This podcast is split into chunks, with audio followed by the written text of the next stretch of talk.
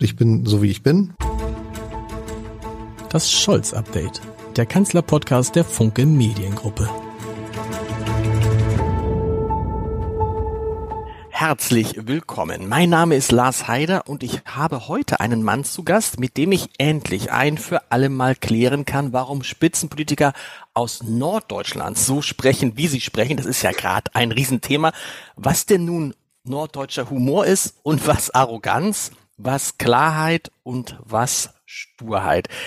Der Mann, den ich heute zu Gast habe, der kann darüber wunderbar sprechen, weil er selber als jemand gilt, der extrem zugespitzt formulieren kann, auf jeden Fall sehr klar und der sich über Jahrzehnte fast ein wunderbare Duelle mit Wolfgang Kubicki geliefert hat im Landtag von Schleswig Schleswig-Holstein. Und jetzt weiß es jeder schon, ich freue mich sehr über Ralf Stegner, lange Chef der SPD in Schleswig-Holstein, jetzt Bundestagsabgeordneter im Bundestag, unter anderem im Auswärtigen Ausschuss, aber auch für Rüstung. Ob man für Rüstung, Herr Stegner, richtig? Im für Abrüstung. Für Abrüstung. Abrüstung, Abrüstung. oh Gott, das will natürlich. Abrüstung, Rüstungskontrolle, nicht Verbreitung. So, genau, so. Sie müssen mal, Sie müssen mal sagen, die, die Rededuelle mit Kubicki waren legendär und Kubicki klagt, dass es sowas im Deutschen Bundestag kaum noch gibt. Zwei Fragen. Erstens, sehen Sie das genauso? Und zweitens, wie ist es wieder, mit Wolfgang Kubicki im selben Parlament zu sein? Also was das erste angeht, ist tatsächlich so, das Reglement im Bundestag ist auch ein bisschen komplizierter. Da darf man vieles nicht so. Und die Zeiten sind tatsächlich auch anders geworden. Leidenschaft leisten sich da nicht ganz so viele. Und mit Kubicki, das ist, also finde ich natürlich, macht mir natürlich Spaß. Ihm macht es Spaß, dass er präsidieren darf. Hat mich letztens aufgerufen, zu der ersten Rede, wo er präsidiert hat, und hat gesagt, das sei ein historischer Moment.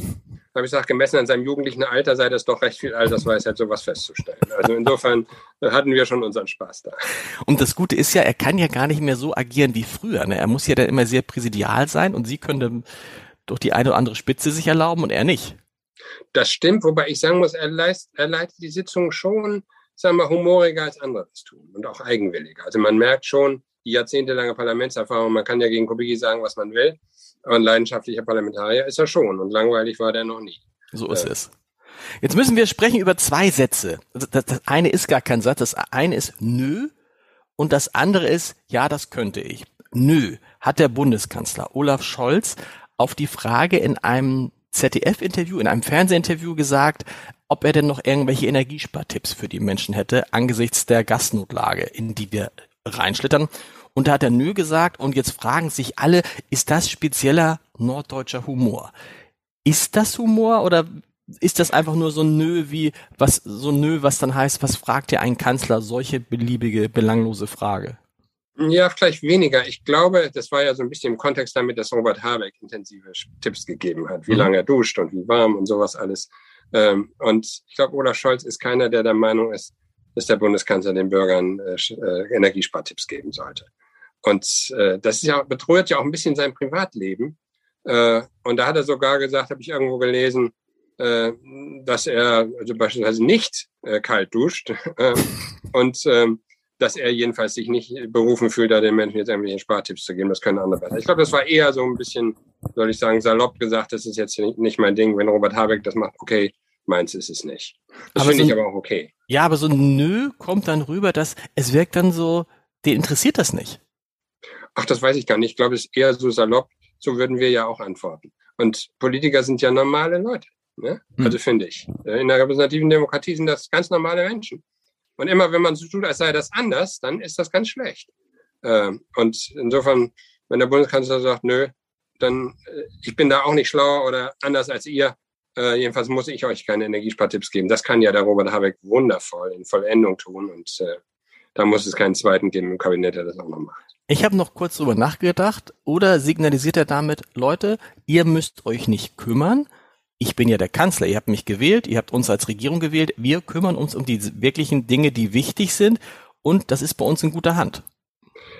Das, glaube ich, ist manchmal schon seine Haltung. An der Stelle würde ich das jetzt nicht so interpretieren, aber ich glaube in der Tat, das ist vielleicht sogar der Grund, warum er zum Kanzler gewählt worden ist. Weil die Leute gesagt haben, im Vergleich zu den anderen, die da zur Wahl standen, ist das einer, dem trauen wir zu, dass er das kann hm. und dass er die Dinge in die Hand nimmt und dass er so eine Ausstrahlung hat, in gewisser Weise erinnert an Helmut Schmidt in, in mancherlei Hinsicht. Ähm, da kann man sich drauf verlassen. Und das ist den Bürgern ja viel wert. Wir haben das mit Frau Merkel die übrigens nicht in der SPD war, füge ich mal hinzu, das muss man in diesen Zeiten ja immer mal dazu sagen, bei Frau Merkel gekannt. Wenn die, wenn die sprach, sagte dieser Hildmann als Kabarettist, dann kann man auch rausgehen, sich ein Butterbrot schmieren, dann geht die Welt inzwischen nicht unter. Und äh, so ein Zutrauen zu haben in die eigene Führung, das ist was, was den Deutschen offenbar viel wert ist und das hat die Bundestagswahl mitentschieden, glaube ich. Und das Interessante ist, Sie sprechen Helmut Schmidt an. Das Interessante ist ja, wenn Helmut Schmidt so Nö gesagt hat, dann wurde er dafür gefeiert. Wenn Olaf ja, Scholz sowas sagt, wird er dafür kritisiert. Man darf natürlich nicht vergessen, Helmut Schmidts Hochachtung auf ihm die wurde natürlich immer größer, je älter geworden ist. Genau. Als der jünger war, war der ja auch so ein bisschen wie ein Erbonkel, so nach dem Motto, der muss zu niemandem freundlich sein, aber alle müssen es zu ihm. Und äh, im, im Alter hat dann der Respekt sehr zugenommen. Es gibt eine wunderbare Szene, wo Helmut Schmidt äh, mit ähm, Olaf Scholz auf so einer Barkasse fährt im Hamburger Hafen, relativ kurz vor seinem Tod. Und die Anmutung dieses ganzen Filmes ist, jetzt übernimm du die Geschicke Deutschlands. Äh, und das ist, finde ich, ganz wundervoll und hanseatisch und passt zu Hamburg und es ist irgendwie gute, äh, also gut bebildertes äh, Hinweis auf das, wovon die beiden noch überzeugt. Also ist dieser Vorwurf von Olaf Scholz, das ist ein Anflug von Arroganz, ein Anflug von Hybris, übertrieben aus Ihrer Sicht? Es ist aber auch kein Humor, ne? Es ist einfach, oder? Oder ist Nein, es bei dem, bei dem ja. Nö, bei dem zweiten Zitat, da kann man, da kann man das schon eher ein bisschen so betrachten. Ne? Also da, wobei Arroganz, ich sag mal, die Hamburger haben so eine bestimmte Form von ähm, Zurückhaltung, äh, die leicht arrogant wirken kann. Ich weiß nicht, ob Sie sich erinnern, es gab dieses Wahlplakat von Olaf Scholz, wo nur der Haarkranz von hinten zu sehen genau. war, sonst nichts. Das kann man hanseatisches Understatement nennen. Das kann man aber auch sagen, das ist also eine Form von, also das wird vielleicht der ein oder andere arrogant finden. Jedenfalls hat es gewirkt und die Werbeleute sagen, bin keiner, äh, das war halt cool.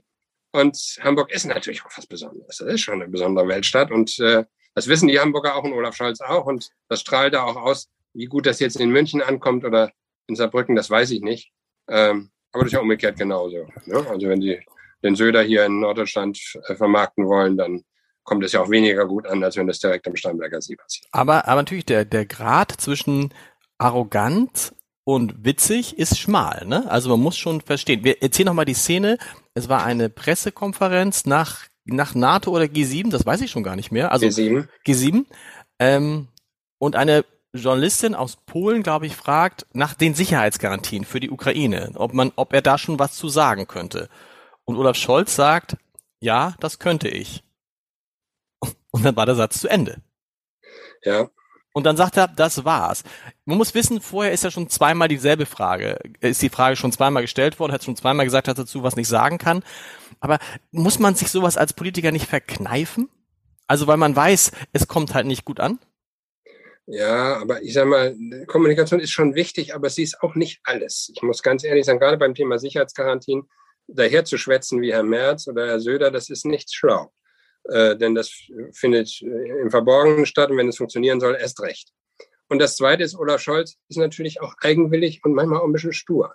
Hm. Und Sie erinnern sich vielleicht, die haben hier dem wochenlang gepeinigt, er soll endlich das Wort Nord Stream 2 aussprechen. Ja. Oder er soll den Satz mit der Ukraine, mit den Kriegszielen genauso formulieren, wie der Fragesteller das will. Aber wenn man das möchte, dass man das genauso formuliert, wie der Fragesteller will, dann muss man sich einen Papagei anschaffen. Der macht das. Oder man muss Selbstgespräche führen. Und über solche Stöckchen springt Olaf Scholz nicht. Das kann ich verstehen, weil die Rollenverteilung sollte schon sein, Sie fragen, was Sie mögen. Ich antworte, was ich richtig finde. So, das ist unter erwachsenen Menschen, macht man das so. Und das ist ein Spiel geworden in den letzten Monaten. Ne? Den Olaf Scholz dazu zu bringen, dass er bestimmte Formulierungen verwendet, das tut er nicht. Das hat eher, finde ich, sagen, meine Hochachtung und Bundeskanzler ist auch für was anderes da. Ich bin aber sicher, und das ist ja der Punkt, mag sein, dass die Kommunikation ein bisschen hanseatisch und temperamentvoller geht. Das will ich nicht bestreiten. Aber die Bürger, wenn sie auf der Straße mit einem reden, die sagen, Gott sei Dank ist der Olaf Scholz besonnen, macht das eigentlich alles gut und lässt sich nicht treiben zu dem, was Herr Merz will, was ein großer Teil der veröffentlichten Meinung formuliert. Und da muss ich Ihnen ja ehrlich sagen, hat sich auch ein bisschen was geändert. Ne? Sowohl Wissenschaft wie Journalismus sind ein bisschen stärker Kombatanten geworden, aus ihrer Beobachterrolle rausgekommen. In Social Media treten die teilweise so auf, als seien sie selbst. Das mhm. ist gut, dass man das in Deutschland darf. Aber es ist natürlich ein bisschen anders. Und Olaf ist dann schon auch jemand, der als Bundeskanzler sagt, er macht das so, wie ich das richtig finde. Am Ende müssen die Bürger das beurteilen ich springe hier nicht über jedes Stöckchen, was man. Und das ist ein guter Punkt, den Sie gesagt haben. Die Rolle der, der Wissenschaftler und Journalisten hat sich ja nicht nur um Social Media gedreht, sondern auch in den Talkshows. Wir ja. erinnern uns, dass früher ähm, die, die Wissenschaftler und Journalisten nicht die Rolle gespielt haben, die sie heute in Talkshows spielen. Und heute sitzen sie da und treten quasi genauso auf wie Politiker. Das stimmt. Das ist in Teilen eine Entwicklung sozusagen der medialen Verhältnisse, weil es halt auch Stars sind, zum Teil sich ja auch so verhalten. Mhm. Äh, aber im Kontext mit dem Ukraine-Krieg ist das deswegen ein bisschen eigentümlich, weil man da natürlich jenseits von Kommentaren schon auch ein bisschen Distanz sozusagen erwartet. Es ist aber inzwischen so, dass sie dann hören, es geht jetzt nicht nur um Argumente, sondern es geht um moralisch, unmoralisch, schwarz oder weiß, wahr oder unwahr. Und zwar mit einem ziemlich kräftig blasenden Mainstream. Ich weiß das, weil ich gelegentlich in solchen Sendungen bin und in der Regel ist das eins zu vier. Äh, obwohl ich gar keine radikale Position vertrete, sondern eher eine differenzierte. Und das finde ich interessant, muss man nicht drüber jammern, das ist so. Aber äh, es ist eine wirklich starke Veränderung. Früher waren das wenige Journalisten, die getwittert haben oder die, von denen man wusste, dass sie so und so sich äh, äh, positionieren. Inzwischen sind das relativ viele. Ob das ihre Rolle nützt, weiß ich gar nicht so genau. Aber das ist sozusagen ihr Business, nicht so sehr meins. Aber es ist, genau, aber es ist wahrscheinlich irgendwie der Zeit geschuldet. Sie haben interessanterweise vorher was gesagt, ähm, ähm, dass viele versuchen, Olaf Scholz dazu zu zwingen, bestimmte Sachen zu tun. Das ist eine meiner Thesen auch dass natürlich die Opposition erkannt hat, und nicht nur die Opposition, sondern alle Gegner des Kanzlers erkannt hat, was ist dessen Schwäche und deshalb immer fordern, Olaf Scholz müsste noch mehr kommunizieren und noch mehr sagen und noch mehr Interviews geben. Die Frage ist, müsste er nicht zu seinem alten Prinzip zurückkehren, möglichst wenig zu sagen? Denn wir beide wissen, das ist ein sehr guter Politiker, der steckt tief in den Themen drin, aber es ist halt niemand, der besonders gut über Politik sprechen kann. Also er redet ja deutlich mehr als seine Vorgänger. Ja. Äh, und also das muss man ja nochmal erinnern. Frau Merkel war ziemlich lange Kanzlerin, manche kannten gar keine andere, eine bestimmte Generation und hat sehr wenig kommentiert. Das macht er im Vergleich dazu ja geradezu inflationär. Und ja, auch ich habe zu denen gehört, die ihm geraten haben, mach mal eine Fernsehansprache oder sowas. Ist, manche Dinge wären schon ganz gut, äh, den Menschen das zu erklären. Das brauchen sie in solchen Zeiten. Äh, aber es zu übertreiben wäre falsch. Er kann übrigens natürlich auch stark reden. Ich habe ihn ja zum gleichen Thema in der Fraktion reden hören, äh, zwei, dreimal. Äh, also wo, die, wo manche gesagt haben, Mensch, mach das doch mal öffentlich so. Ne? Also er kann das schon, ähm, aber äh, es ist nicht sein Hauptmarkenzeichen. Aber sein Hauptmarkenzeichen ist vielleicht ein anderes, nämlich dass er, er weiß zum Beispiel, was auf dem Spiel steht. Und dass es eben gerade, wenn es um Krieg und Frieden geht, und wir erleben das ja erstmalig mitten in Europa, äh, dass da Besonderheit Zurückhaltung extrem wichtig ist und dass man sich nicht drängen lassen darf. Und dann vergleicht man ihn mit denen, die das tun, und dann denkt man sich, na, ist doch vielleicht gut, dass Olaf im Kanzleramt ist und eben nicht die anderen. Und das denken die Bürger auch. Und insofern ist das, glaube ich, wichtiger. Und das andere ist natürlich jetzt auch so ein Spiel geworden. Äh, damit kann man auch umgehen.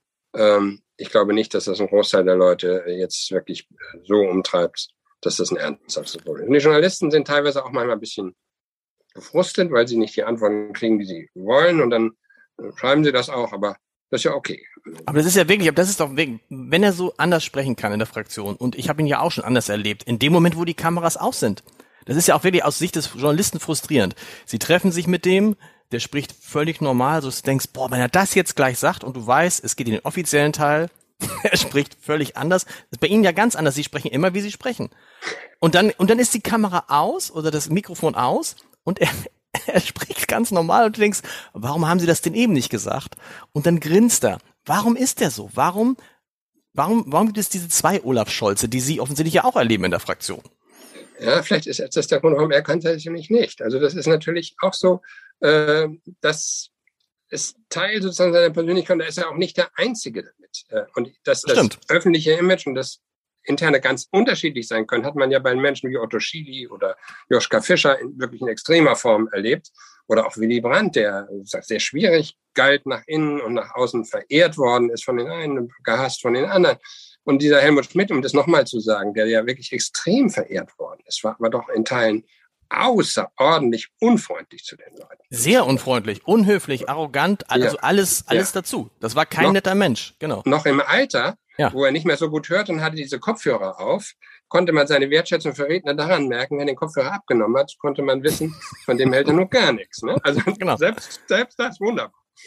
Aber ist ja trotzdem, ist ja, ist, aber ist ja trotzdem keine, also ich, ich, ich habe immer Olaf Scholz auch im Gegensatz übrigens tatsächlich zu Helmut Schmidt als einen sehr höflichen Menschen erlebt. Auch als, auch als keinen, der irgendwie jetzt abgehoben ist. Und es ist ja eigentlich ein relativ bodenständiger Mensch.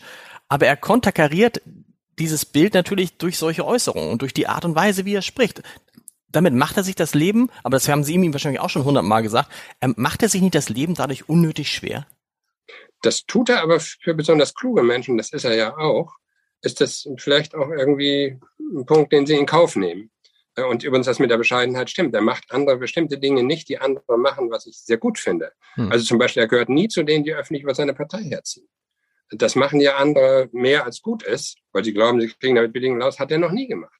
Noch gar nie. Und das mit dem Respekt, wovon er im Wahlkampf gesprochen hat, das hat er gegenüber ganz normalen Leuten. Und das muss er gar nicht, das ist keine Schauspielerei. Und insofern ist es auch echt. Ich glaube übrigens, dass Echtheit die härteste Währung ist, die es in der Politik gibt. Mhm. In der Idealform übrigens, ich sage das ohne Neid, dass die Leute denken, das seien gar keine Politiker. Bei Frau Merkel oder Malu Dreyer hat man, das kann man so Anflüge sagen, die sind gar keine Politiker. Sozusagen. Die sind vor allen Dingen komplett uneigennützig. Und wenn sie das den Eindruck erwecken, da können sie noch so viele äh, Betreuer und Berater haben, sozusagen, wenn sie das mal haben, das ist fast nicht zu schlagen, weil die Politik so einen ganz anderen Ruf hat. Ähm, und deswegen glaube ich, Echtheit ist schon was. Und man soll es eben auch nicht übertreiben, sondern du musst jetzt das machen und dieses und jenes.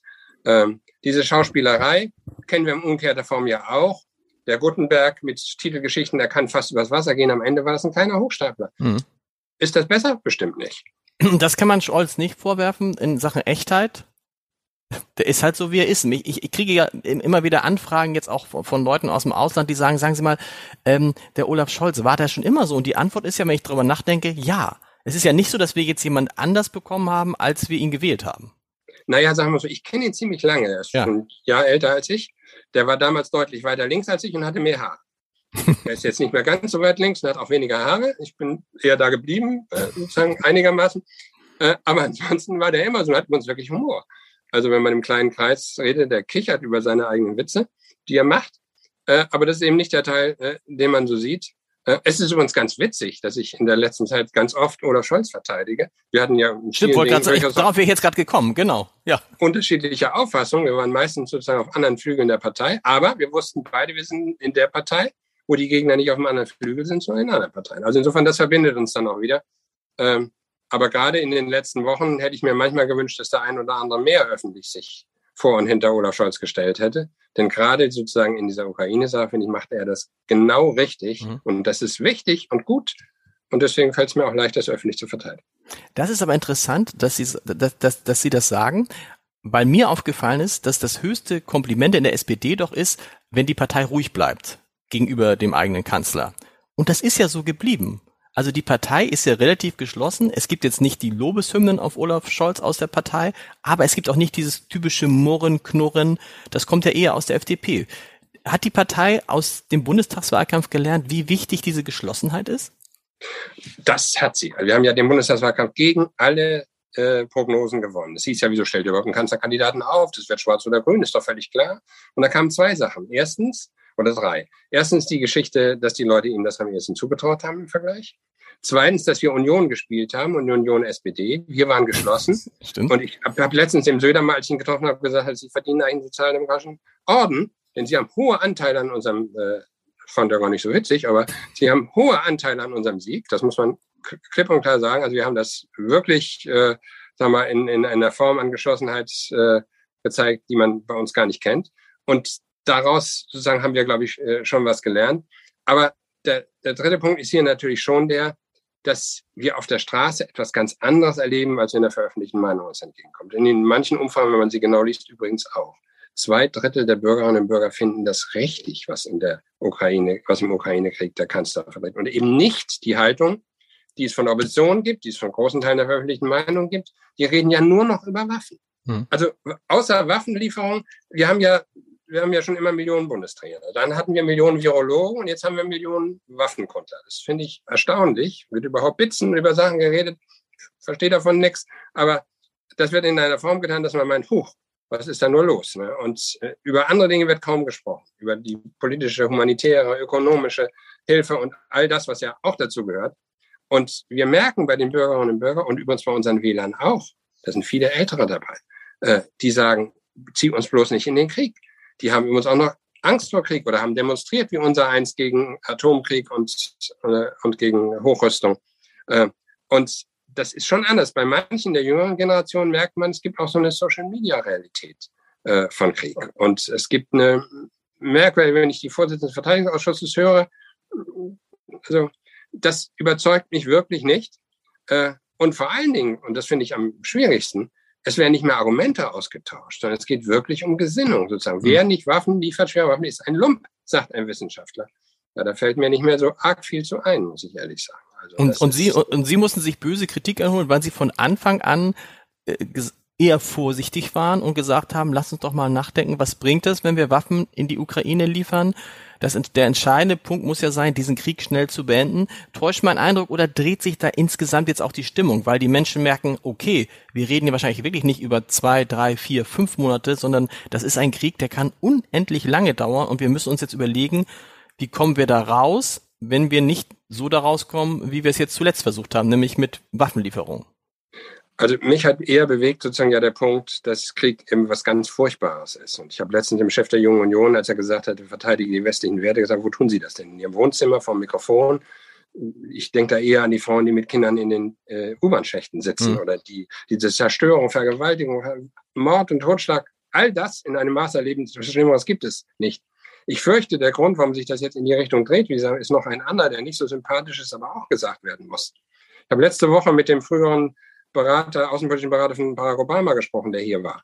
Und der hat gesagt, es ist in Deutschland, in Frankreich, in Amerika überall. Also die Gaspreise steigen, die Inflation nimmt zu, wir liefern Waffen und Waffen und Waffen und Waffen. Flüchtlinge kommen, die Unterstützungsbereitschaft des, der westlichen Demokratien dafür, die nimmt ab. Mhm. Und Deswegen, mit, der, mit der eigenen Betroffenheit, ne? So, ja, also den, der Krieg muss zu Ende sein, damit ja. ich mein, mein, mein Gas wieder bezahlen kann. Und hinzu kommt, dass wenn man sagt, wir wollen, sollten sobald wie möglich Waffenstillstand Verhandlungen haben, sagen die Leute, ja, das ist Diktatfrieden. Mal abgesehen davon, dass Diktatfrieden ein Schandwort äh, über den Versailler Vertrag war, mhm. kein besonders schlaues Wort, aber kein Mensch will, dass Putin diktiert, der gehört fürs Kriegsverbrechertribunal und das müssen die Ukrainer mitentscheiden. Aber die Alternative ist ja nicht das. Und ich muss ganz ehrlich sagen, wenn man, ein Weg könnte ja sein, darüber habe ich mit deinen amerikanischen Kollegen auch gesprochen, dass man Putin, der ja schuld ist daran, dass die Getreidelieferungen nicht nach Afrika gehen können, wo es Hungersnöte gibt, wo mehr Menschen sterben werden als jetzt in der Ukraine. Wenn man da einhaken könnte und eine Lösung findet, dass die Schiffe passieren dürfen, wäre das vielleicht ein Weg zurück an den Verhandlungstisch und würde was Gutes bewerkstelligen. Aber wer darüber nur redet, der sagt, du bist pro Putin, du bist hier gar nicht mehr auf der Seite Ukraine und dann kommt der ukrainische Botschafter mit sehr eigenwilligen öffentlichen Darlehen. Also all das zusammen führt jedenfalls dazu, dass es eine sehr krasse, wenig Bereitschaft zur Differenzierung gibt. Und das ist nicht gut. Bei Fragen von Krieg und Frieden schon gleich gar nicht. Aber Sie haben es gerade schon angesprochen. Es dreht sich, man merkt es auch in der veröffentlichten Meinung, wenn die Themen in Deutschland sind jetzt nicht mehr, wie ist die Lage im Kriegsgebiet, sondern wie ist die Lage am Gasmarkt? Wie ist die Lage ähm, im, im, im, nächsten Winter? Jetzt kommt noch Corona dazu, aber tatsächlich ist es interessant, dass jetzt das Thema groß wird, dass das Kernthema der SPD ist, was ihr Kernthema ist, was das Kernthema von Olaf Scholz ist, nämlich die soziale Gerechtigkeit. Und da muss man ja sagen, und, und die soziale Spaltung der Gesellschaft. Und muss man natürlich sagen, da stehen wir vor etwas, von dem wir gar nicht wissen, was das, wie das ausgeht, oder? Nicht nur in, das stimmt. vielleicht nicht in diesem Winter, sondern vor allen Dingen im nächsten Jahr. Das stimmt, das ist eine riesige Herausforderung, als ob wir nicht genug Herausforderungen hätten. Genau. Denn wir müssen ja den Klimaschutz auch bewältigen, unsere Industriegesellschaft umbauen, da ist ja wahnsinnig viel zu tun. Und wir haben ja schon was hinter uns. Mal ganz ehrlich, Corona haben wir besser überstanden als die meisten anderen Länder. Mhm. Mit Kurzarbeitergeld zum Beispiel. Sozialdemokratische Erfindung hat äh, Hubertus Heil gemacht und Olaf Scholz. Das, das sind, darf man ja nicht vergessen, sind da viel besser durchgekommen als andere, auch wenn die Deutschen immer meckern. Aber de facto wir hatten zwar auch die meisten Formulare für die Tests, das stimmt, weltweit. Das ist jetzt nicht die Glanzleistung. Aber ich habe gestern den Karl Lauterbach ist ja ein armes Schwein. Ne? Der wird ja links und rechts in die Mitte genommen und von oben und von unten und dann von den eigenen Leuten auch noch beschimpft. Aber wir sind vergleichsweise gut durchgekommen, ähm, trotz Schwierigkeiten am, am Anfang. Und ob das ewig möglich ist, vor allen Dingen, wenn die Rahmenbedingungen heißen, Steuern dürfen wir nicht erhöhen, Schuldenbremse müssen wir einhalten. Ähm, und dann muss es ja so sein, dass die mit den normalen und geringen Einkommen die dürfen ja nicht hier über den Löffel probiert genau. werden. Wenn die das nicht mehr können, dann ahnen sie, wer da gewinnt. Da gewinnt weder die SPD noch die Union, sondern da kommen wir diese rechtsradikalen Typen, die da im Bundestag schon sitzen, unerträglich sind und versuchen dann aus der Angst der Leute ihr Geschäft zu machen. Und in Amerika gewinnt womöglich der Trump die Zwischenwahlen. Das kann man sich nicht wünschen. Also müssen wir gute Wege finden, wie wir die Bürger über das hinaus, was wir schon gemacht haben, entlasten. Und darüber wird auch noch nachgedacht. Und das können wir, glaube ich, auch besser als andere, jedenfalls besser als über Waffen reden. Aber, aber können wir das wirklich noch? Weil Sie haben es gerade gesagt, wir haben so viele Krisen. Und in so vielen Fällen ist der Staat eingesprungen und hat gesagt, wir klären das für euch. In, in der Pandemie, jetzt beim Tanken. Ne? Also überall kommt staatliches Geld rein. Auch dieses Modell kommt ja an das Ende. Und die Signalwirkung finde ich immer eine schwierige. Die Signalwirkung ist doch die, egal was passiert, liebe Bürgerinnen und Bürger, der Staat klärt das am Ende. Und irgendwann geht es ja nicht mehr. Nein, das geht nicht mehr. Äh, und die Bürger wissen das nebenbei bemerkt auch. Die sind ja klüger, als manche denken. Man darf nur nicht in dieser Pose kommen von dem, sagen wir, sehr dicken, der sagt, jetzt mache ich mal meinen Gürtel einen Tick enger. Und mhm. wir reden über Leute, die gar nicht wissen, wie sie in der Hälfte des Monats äh, noch mit ihrem Geld zurechtkommen können. Das darf man ja nicht verkennen. Da gibt es große Unterschiede äh, in der Frage. Und deswegen müssen die Maßnahmen gerecht sein. Also wenn ich das so mache, ehrlich gesagt, mit dem Tankrabatt war jetzt nicht die schlauste Idee. Nee. Äh, das hat nicht besonders gut funktioniert. Andere Sachen sind gut, äh, die ja auch gemacht worden sind, äh, zum Beispiel beim Wohngeld was zu tun. Und also es gibt ja schon ein paar Maßnahmen, etliche Maßnahmen, die auch, glaube ich, ganz gut sind. Aber man muss drüber nachdenken, dass sie zielgenauer sind. Und da müssen wir in der Koalition auch drüber reden, dass wir zu guten Lösungen kommen. Ich finde uns auch die konstatierte Aktion nicht schlecht. Das war was äh, aus der Zeit der Willy Brandt-Regierung mit äh, mit den Sozialpartnern und Karl Schiller hat das damals gemacht. Das ist ein bisschen ein komplizierter Begriff, weiß keiner, was das ist, aber de facto heißt das, lass uns mal drüber reden, wie wir da gemeinsam rauskommen aus dem Ding. Und das ist, glaube ich, eine gute Haltung in so einer Krise. Sie haben ja gesagt, manche Maßnahmen sind gut. Das 9-Euro-Ticket, das wird ja immer so ein bisschen belächelt. Mich würde mal interessieren, wie Sie das sehen. Ich habe da mit, mit mehreren äh, Menschen drüber gesprochen. Ich, zum Beispiel jemanden, der von Kiel nach Hamburg pendelt zum Arbeiten, was es ja geben soll. Menschen, umgekehrt auch, der sagt, ich spare im Monat 270 Euro im Moment. Also das ist ja total relevant und das trifft doch auch genau, also umgekehrt, dieses, dieses 9-Euro-Ticket, das zahlt doch genau auf das ein, was eigentlich jetzt wichtig ist. Die, die nicht so viel Geld haben, werden unterstützt. Und die, die viel Geld haben, kaufen vielleicht auch mal ein 9-Euro-Ticket, weil sie das irgendwie witzig finden und fahren dann auch zum ersten Mal in ihrem Leben mit der Bahn und merken, oh, ist ja auch ganz cool. Also eigentlich ist das doch eine Maßnahme, die für die Situation, in die wir reinkommen, optimal ist ich finde die auch richtig. Und die Mäkelei, die bezieht sich ja eher darauf, dass wir natürlich auch was an der Qualität tun müssen, natürlich was an der, an der Taktung tun müssen. In Hamburg Gut, ist das ja. nur leichter als im ländlichen ja. Raum äh, bei uns, das ist ja klar. Äh, und da muss was gemacht werden. Aber das, dass etwas gute Seiten hat, bedeutet nicht, dass wir die noch verbessern. Aber insgesamt stimmt das natürlich. Und es hilft eben, befördert nicht die, die mit dem teuren Dienstwagen fahren und die nie mit öffentlichen Verkehrsmitteln so, fahren. Die brauchen genau. das auch nicht. Und für die anderen ist es gut und die Züge sind jetzt voll okay, dann kommt wieder Corona. Also alles nichts hat, außer nicht, dass es noch Nachteile, aber in der Tat zeigt das, dass der Umstieg, den wir dringend brauchen, auch aus Klimagründen übrigens, auch weil wir einen Verkehrsinfarkt auf der Straße ja de facto schon haben. Und äh, deswegen haben ja alle ein Interesse daran, müssen eins haben, wenn wir die Klimaziele erreichen wollen. Also insofern finde ich das eine richtig gute Maßnahme. Die ist auch nicht billig. Aber was soll's? Äh, ich glaube, unterm Strich rechnet sich das sehr wohl. Äh, und deswegen muss man nach solchen Maßnahmen auch suchen, die mehrere Ziele erfolgen. Erstens, sie hilft den Richtigen. Zweitens, sie tut was für den Klimaschutz. Und drittens, sie sind auch ein Beitrag zu zeigen, Leute, äh, wir machen hier was, um euch zu entlasten. Denn das Benzin ist natürlich wirklich sauteuer geworden. Und Absolut. man sieht das ja, wenn man einen Tank füllt, was man dafür ausgibt. Mir macht das nichts aus, aber Leuten, die weniger Geld verdienen als ich schon. Und deswegen ist das schon richtig. Und da muss man doch jetzt auch, wenn das dann beides gleichzeitig ausläuft, man kann doch im Ernst, dann muss ja irgendeine Nachfolgelösung für das 9-Euro-Ticket finden, oder? Man kann ja nicht sagen, wir nehmen die Tankrabatte zurück. Und ich glaube, da sind sich alle einig, dass das eine schwierige äh, Sache war. Und gleichzeitig kostet ein Monatsticket für den, der von Kiel nach Hamburg pendelt, wieder 280 Euro statt 9. Nein, da muss nicht. man, nee, da muss man sich was ausdenken und äh, Dafür haben wir unsere Großkopfeten. Ich hoffe, dass das geschieht äh, in den Koalitionsrunden, dass dann am Ende was Gutes bei rauskommt. Aber die richtige Richtung war das hundertprozentig. Und ein bisschen Werbung für Bahn und Bus war es ja auch. Also das ist ja auch nicht verkehrt. Ich sage nochmal, in Deutschland wird auf vieles geschimpft. Manches könnte sicher auch besser sein. Trotzdem lebt sich hier immer noch ganz gut.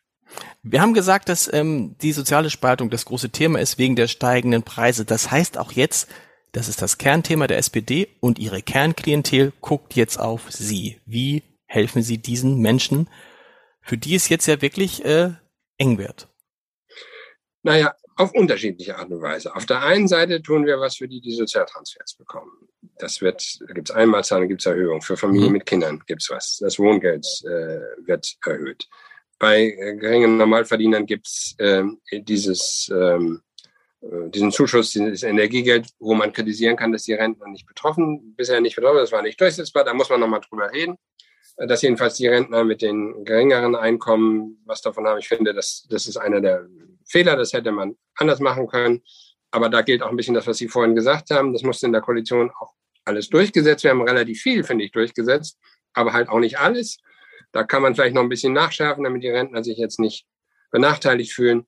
Äh, aber insgesamt, Olaf Scholz hat äh, das am Wochenende gesagt, gibt es Berechnungen, dass etwa 90 Prozent der Mehraufwendungen ausgeglichen worden sind, wenn man alles zusammenrechnet. Manches ist erst zum 1. Juli erfolgt. Wir haben heute den 4. Ja. Juli, also vieles ist noch gar nicht angekommen. In, zumindest in diesem Jahr. Ne? Er sagte ja. aber auch, ihm macht halt Sorge, was ist dann nächstes das nächste. Jahr? Genau. Und da muss man natürlich auch sehen, was macht der Putin? Dreht er uns den Gashahn ganz ab? Kann schwierig werden. Aber da waren natürlich auch wieder die Moralisten da. Wir dürfen überhaupt kein Gas mehr nehmen. Ja, mhm. Wenn die Sanktionen uns mehr schaden als dem, den sie schaden sollen, dann ist das auch nicht so das Richtige. Das ist übrigens interessant, dass dieses Gejammer, also das Gejammer ist jetzt ein falsches Wort, aber ne, dass diese, dieses, diese Gespräche über, über, den, über das Gasembargo von russischer Seite jetzt auf einmal ganz anders laufen, als sie am Anfang des Krieges gelaufen sind, wo ja ganz viele gesagt haben, Leute, am besten sofort abschalten. Und heute weiß man ja, das wäre fatal gewesen, weil dann wären die Speicher jetzt, keine Ahnung, wo bei 20, 30, 40 Prozent. Deswegen glaube ich ja, ist eine wertegetriebene Außenpolitik, muss man machen. Ja, immer. Also ist ja logisch. In der Demokratie geht das nicht ohne. Aber wenn sie nicht realitätsbezogen ist, ist sie gefährlich. Und deswegen sind die, die da als besondere Moralisten aufgetreten sind, was man jetzt auf allen Fällen sofort tun sollte, wäre man denen gefolgt, gute Nacht, kann ich dann mal sagen. Dann hätten wir Massenarbeitslosigkeit und andere Dinge, die man nicht vertreten darf. Und äh, da gilt der alte Satz von Egon Bahr, wenn wir nur mit denen reden würden, die unsere Werte teilen, sind wir mit Norwegen und Island allein, das ist ein bisschen wenig. Etwas überspitzt, aber ist schon wahr. Ne? Wir haben es mit den Chinesen, mit den Russen, mit anderen zu tun, übrigens auch im eigenen Laden ein NATO-Partner Türkei oder in Ungarn oder Polen, das ist alles schwierig genug oder Trump vorher.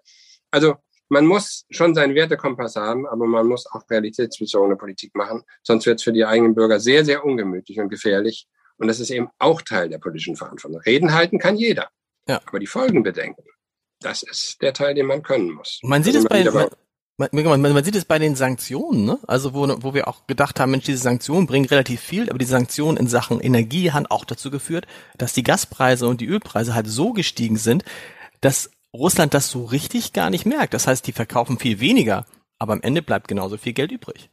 Naja, die Sanktionen haben aber mehrere Teile. Es hat noch also ich meine, ich meine, ich meine, ich meine in dem, ich meine in dem Bei Bereich, Energie ist Bereich, so, genau. was an der, sagen wir mal, großen Energieabhängigkeit gelegen hat, die wir uns geleistet haben. Übrigens auch das keine sozialdemokratische Erfindung, das haben wir immer gemeinsam gemacht mit der Union und meistens auch mit der FDP. Äh, also manchmal ist das sehr merkwürdig. Der eine sozusagen will davon gar nichts mehr wissen. Schweriner Landtag haben die alle alles zusammen abgestimmt und am mhm. Ende war es dann nur die SPD. Also das ist manchmal auch lustig. Und es gab ja gute Gründe. Das amerikanische Frackinggas war teurer und auch eine umweltschädlicher. Äh, die Alternativen im arabischen Raum jetzt auch keine lupenreine Demokratien. Also hinterher ist man immer schlauer und Politik macht natürlich auch Fehler, das ist ja gar keine Frage. Hauptsache, man wiederholt sie nicht und jetzt merken wir, dass es uns teuer zu stehen kommt mit der Abhängigkeit. Das ist wahr. Ich habe am Anfang gesagt, dass wir über norddeutschen äh, Politiker und deren Art zu sprechen sprechen müssen. Da gibt es ja noch einen anderen. Also es gibt ja viele, wo man sagt, also Sie und Wolfgang Kubicki, man sagt, den hört man gern zu. Die haben so Helmut Schmidt im Nachhinein und dann gibt's Robert Habeck. Der sagt so einen Satz wie, als es um die Frage geht, ob, ob Leute ähm, Ersatz dafür kriegen sollen, Ausgleich dafür kriegen sollen, dass das Energie so teuer ist, sagt er, da muss man halt auch mal zu jemandem sagen, die 50 Euro kriegst du nicht, Alter. Und wird auch dafür gefeiert. Der Vizekanzler sagt, Alter, ich stelle mir vor, Olaf Scholz hätte gesagt, die 50 Euro kriegst du nicht, Alter. Alle werden über ihn hergezogen. Was macht Robert Habeck gerade richtig? Warum gibt es über alle Medien, über alle Menschen, wieso wird dieser Mensch so für seine Kommunikation gefeiert? Also erstens lernt man daraus, wenn zwei Menschen, zwei verschiedene Menschen was das Gleiche tun, ist es noch lange nicht dasselbe. Mhm.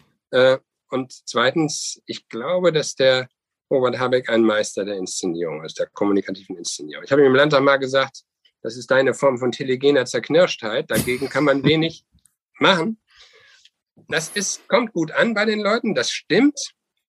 Ob das im Endeffekt immer das ist, worauf es ankommt, weiß ich nicht so. Ich nehme auch da mal ein norddeutsches Bild. Wenn Sie auf in schwerer See unterwegs sind, äh, auf dem Schiff, dann wünschen Sie sich sozusagen nicht einen Kapitän, der gut aussieht, sondern einen, der das Schiff gut leiten kann. Das ist die Hauptsache sozusagen. Aber klar gibt es da besondere Begabungen. Ich habe über Theatralik in der Politik promoviert. Das war mein Thema damals. Insofern genau. habe ich mich damit oft befasst. und muss sagen, da ist der Robert Habeck, was Inszenierung angeht, nicht zu toppen. Und äh, es gab mal eine sehr witzige Collage, die die FDP über Habeck gemacht hat. Da äh, wurde Robert Habeck zitiert und hat gesagt, er hasse es, wenn Menschen sich inszenieren, er wolle so sein, wie er ist. Und da wurden Bilder von ihm gezeigt, sitzen auf dem Boden in der Bahn mit der Bierdose in der Hand, äh, irgendwelche äh, Wildpferde streichelnd oder seine Unterhosen in der äh, bügelnd. Da kommt natürlich immer gerade ein Fotografen die Ecke, wenn man sowas macht. Und äh, das ist natürlich schon lustig und cool. Auf der anderen Seite muss man den Hut ziehen. Das funktioniert natürlich. Und äh, letztens sagte mir eine Frau, eine Journalistin, da habe ich gesagt, so toll, man könne dem beim Nachdenken zusehen. Genau. Und dann habe ich gesagt, das ist der Eindruck, den er erwecken möchte. Und bei Ihnen gelingt das offenbar. Also insofern, äh, es ist eine Mischung aus beidem. Äh, sozusagen, es muss ein Publikum haben, was das will. Und alles hat so seine Zeit. Auf der anderen Seite, ich bin bei Inszenierungssachen auch ein bisschen skeptisch. Auch da ein klitzekleines Beispiel. Äh, ich habe mal mit einer amerikanischen Fernsehjournalistin gesprochen, die hat über Ronald Reagan einen Film gemacht, wie furchtbare Politik der macht und das ist einfach das Land ganz gruselig und alles ganz schlimm. CBS-Kollegin Leslie Stahl und untermalt es mit einem Film, wo auf dem Pferd zu sehen war, der nicht Abendsonne reitet. Und der Film war noch nicht zu Ende, da hat der Reagan angerufen, hat sich bedankt. Das heißt, so ein toller Film, Auge schlägt Ohr. Auge schlägt Ohr gilt im Fernsehen in Deutschland auch. Äh, profitieren manche davon, manchmal profitiert man nicht. Da gilt man als grimmig oder sonst irgendwas. Jeder hat so seine Freuden. Äh, und da ist Robert Habeck natürlich ein Meister seines Fachs und das kommt bei den Leuten gut an. Schadet ja auch nichts, wenn wir unterschiedliche Talente in der Region haben. Aber es ist interessant, dieses Beispiel mit dem, mit dem, mit dem Boot in schwerer See, wenn dann der Kapitän so Robert Habeck sagen würde, ja, ich denke, ich bringe euch da durch, aber ganz genau weiß ich es auch nicht. Also es kann auch sein, dass wir gleich untergehen da würde man dann nicht jubilieren, da würde man sich eher jemanden wünschen, der sagt, ja, ich bringe euch da durch. Punkt. Ich glaube ja. Und da sind wir wieder bei Helmut Schmidt. Mhm. Der Helmut Schmidt hat Jahrzehnte von dem seinem Einsatz in der äh, Sturmflut in Hamburg als Innensenator äh, profitiert, auch als Mythos sozusagen dann äh, viele Jahre später. Die Leute haben einfach gesagt, der hat nicht groß geguckt, was darf ich oder was soll ich mit der Bundeswehr, sondern hat das einfach gemacht und hat nicht an Kommunikation gedacht, wie ich das mache, sondern da ist auch ein bisschen was dran. So, also Wobei das eben auch das eine, die anderen das andere. Genau, wobei genau, das ist aber glaube ich das Problem, dass man Olaf Scholz wahrscheinlich im Moment gar nicht beurteilen kann, sondern Olaf Scholz kann man, weil er eben jemand ist, der vor allen Dingen Politik macht und Entscheidungen trifft, immer erst im Nachhinein beurteilen, oder? Das während ist des, während des, also man kann, man kann Olaf Scholz nicht beim Denken zugucken und er will es auch gar nicht. Nein, wobei man hinzufügen muss, äh, das vergisst man ja leicht. Wir haben jetzt gerade mal Juli, die Regierung ist ein halbes Jahr im Amt. Ja. Wir haben Corona, wir haben den Krieg mit in Europa, wir haben eine Rieseninflation. Also ich meine, das ist schon, äh, sag mal, da war das doch vergleichsweise gemütlich für viele andere Regierungen. Und gemessen daran muss ich sagen, also so schlecht ist das. Ist Ihr, vielleicht noch kurz ein, zwei Sätze zu Corona, ist Ihr Eindruck, dass wir da jetzt deutlich besser vorbereitet sind, was den Herbst anbelangt. Auch jetzt gibt es die Diskussion immer wieder und ich weiß nicht, ob das eine Diskussion ist, die man einfach führt, weil man sie führt so, oh, jetzt verpassen wir den Sommer schon wieder, um uns gut vorzubereiten. Nein, das glaube ich nicht. Man kann über manche Sachen streiten. Die Nummer mit der Impfpflicht war jetzt kein Heldenstück äh, sozusagen, übrigens auch nicht von der Union, muss man mhm. dann ganz ehrlich sagen. Das ist, finde ich, sehr opportunistisch zu sagen, machen wir einfach, macht kaputt, was euch kaputt macht. Das ist irgendwie keine gute Haltung für eine konservative Opposition, aber sei es drum da sind wir, glaube ich, schon deutlich besser vorbereitet. Man darf ja eins nicht vergessen, Corona war am Anfang wirklich furchtbar. Wenn Sie überlegen, was in den Heimen los war, viele Menschen sind einsam gestorben, die hatten überhaupt niemanden. Das war alles ganz gruselig. Und wir hatten berührende Beispiele von menschlicher Solidarität und Beispiele von furchtbarem Egoismus und Leute hier schäbige Masken verhökert haben und sich bereicht haben und all sowas. Und jetzt sind wir in der Situation, wo wir eine hohe Impfquote vergleichsweise inzwischen jedenfalls haben. Der Impfstoff ist schnell entwickelt worden. Wir gehen damit ganz vernünftig um. Also insofern glaube ich, äh, sind wir schon besser vorbereitet. Über Details wird gestritten. Aber im Großen und Ganzen würde ich glauben, kommen wir anständig durch Herbst und Winter. Und der Kanzler hat gesagt, er hat sich schon das vierte Mal impfen lassen. Das fand ich fast die beste Information aus diesem Sommerinterview. Ja. Der Me Kanzler, too. Wir sind beide über 60. Das ist richtig. Ja, aber äh, das, das, die, die, die, äh, die Empfehlung ist doch eigentlich über 70 erst impfen lassen. Äh, naja, über 70 soll man es auf jeden Fall tun, ja. aber ich glaube, es ist klug, es über 60 zu tun.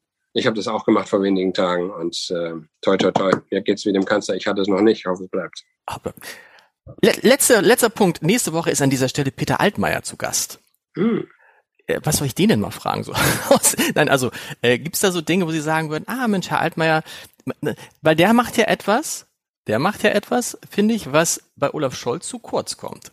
Angela Merkel hat noch weniger gesprochen als Olaf Scholz, aber danach kam Peter Altmaier und hat in allen Talkshows, in allen, überall in Interviews diese Politik erklärt. War praktisch immer sozusagen der, der Abräumer nach der Merkel. Muss, braucht Olaf Scholz nicht auch jemanden? Braucht Olaf Scholz nicht jemanden, der einfach immer und immer wieder sagt, was Olaf Scholz eigentlich meint? Ja, wobei der Altmaier, das Gute, was man über ihn sagen kann, der strahlt Lebensfreude aus, ist ein netter Kollege und ich bin mit ihm schon öfters auch zusammen aufgetreten und weiß, das ist wie die Saarländer so sind. Hauptsache gut Gäst, sagt man im Saarland. Äh, das ist eine gute Sache. Auf der anderen Seite muss ich sagen, war jetzt seine Bilanz als Wirtschaftsminister so doll nicht. Gut erklärt, mhm. ja, aber bei der Energiewende voll auf der Bremse. Also insofern ist es ein bisschen gemischt. Man kriegt offenbar nicht beides irgendwie. Und äh, wie gesagt, es gibt ja ein paar Erklärer in der Regierung. Wir müssen gucken, dass es noch ein paar mehr sozialdemokratische Das meinte ich, aber die Erklärer sind ja. im Moment, dass also alle, die die erklärend sind, sind sind vor allen Dingen Habeck mit großem Abstand und dann noch Annalena Baerbock, so und dann kommen ja schon fast äh, Sie, Lars Klingbeil und Kevin Kühnert. Das sind ja. aber alles ja, sind ja alles keine Mitglieder der Regierung, soweit ich das richtig mitgekriegt habe. Nein, was ja manchmal gar nicht mal so schlecht ist. Ne? Man kann manche Dinge auch besser erklären, wenn man jetzt nicht der Regierung wird. Und bei Annalena Baerbock finde ich das sehr authentisch, wie sie mhm. das macht. Mhm. Also das ist eine andere Form von Erklärkunst als bei Robert Habeck. Ne? Da ist bei ihr wenig Inszenierung nach meinem Eindruck. Das ist sehr authentisch. Die hat auch aus manchen Fehlern am Anfang, glaube ich, gelernt. Ähm, wurde auch unterschätzt, wurde auch ein bisschen hart angefasst im Wahlkampf, muss man klar sagen. Das ist ja manchmal auch ein bisschen gemein. Auch der Laschet ist ja kein solcher, am Ende ein Unglücksrabe, wenn man so will, aber ein anständiger Kerl. Also so ist das. Man kann da Glück oder Pech haben. Trotzdem haben Sie recht. Äh, Aufruf an die sozialdemokratische Mann- und Frauenschaft heißt, erklärt besser, dann geht es euch auch besser.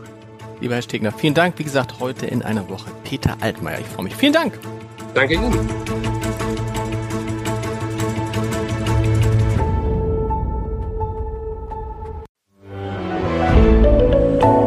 Podcast von Funke.